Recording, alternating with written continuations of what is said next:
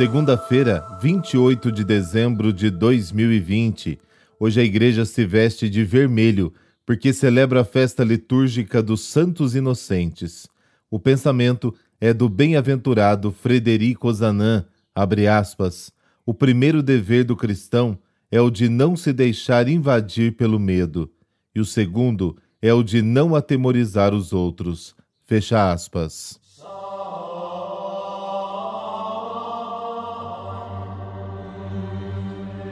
Em nome do Pai, do Filho e do Espírito Santo. Amém.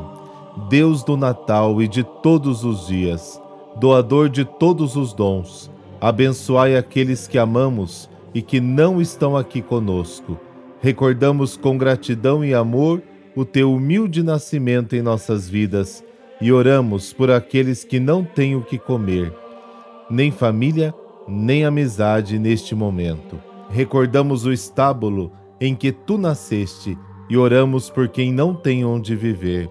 Faz do nosso coração um presépio para receber o menino Jesus, porque tu és o nosso Senhor do Natal e sempre. Amém.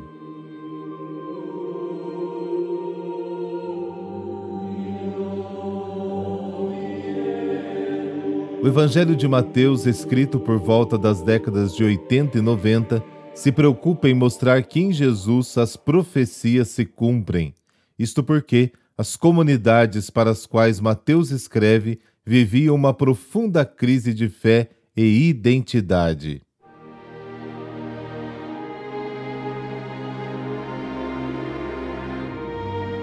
Mateus capítulo 2, versículos de 13 a 18. Depois que os magos partiram, o anjo do Senhor apareceu em sonho a José e lhe disse: Levanta-te, pega o menino e sua mãe e foge para o Egito. Fica lá até que eu te avise, porque Herodes vai procurar o menino para matá-lo. José levantou-se de noite, pegou o menino e sua mãe e partiu para o Egito. Ali ficou até a morte de Herodes, para se cumprir o que o Senhor havia dito pelo profeta do Egito chamei o meu filho.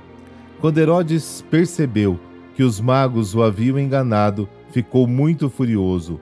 Mandou matar todos os meninos de Belém e de todo o território vizinho, de dois anos para baixo, exatamente conforme o tempo indicado pelos magos.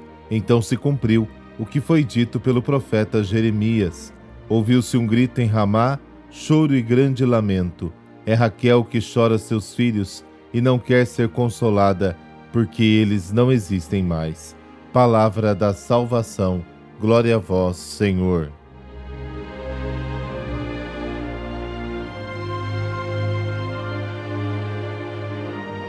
Após a destruição de Jerusalém no ano 70, os fariseus eram o único grupo do judaísmo que permaneceu. Nos anos 80, início da era cristã, quando eles começaram a se reorganizar, cresceu a oposição entre judeus fariseus e judeus cristãos. Estes, os cristãos, acabaram sendo expulsos das sinagogas e assim separados do povo das promessas. Esta saída tornou o problema da identidade ainda mais grave. Eles não podiam mais frequentar as sinagogas e aí vieram as dúvidas: quem é o verdadeiro povo de Deus?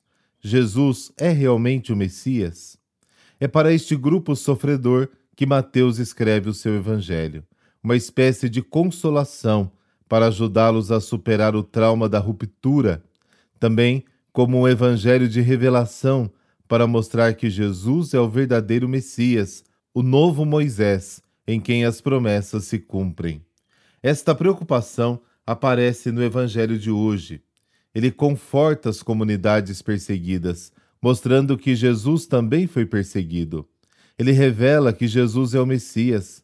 Na verdade, por duas vezes ele afirma que as profecias são cumpridas em Jesus. E também sugere que o mesmo Jesus é o Messias, visto que, como Moisés, ele também é perseguido e por isso precisa fugir. Os imprevistos em nossa vida, as dificuldades de todos os dias, olhemos para Cristo solidário com a nossa dor e com as nossas dificuldades.